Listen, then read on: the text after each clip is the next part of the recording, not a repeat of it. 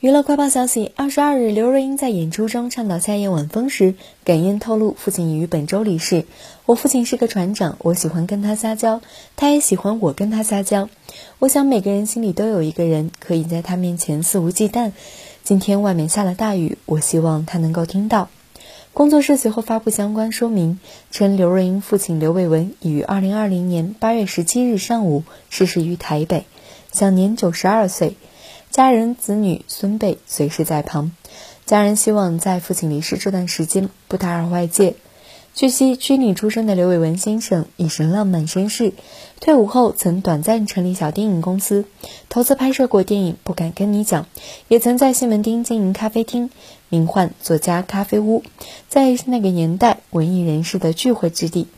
在陆地逐梦后，他又登上远洋船队，乘风破浪，游历世界。晚年对文艺相关的兴趣仍然精力旺盛，看书、读报，甚至是社群媒体吸引信息，都占据他很多时间。当然，加上收集刘若英的新闻简报，都是他的嗜好。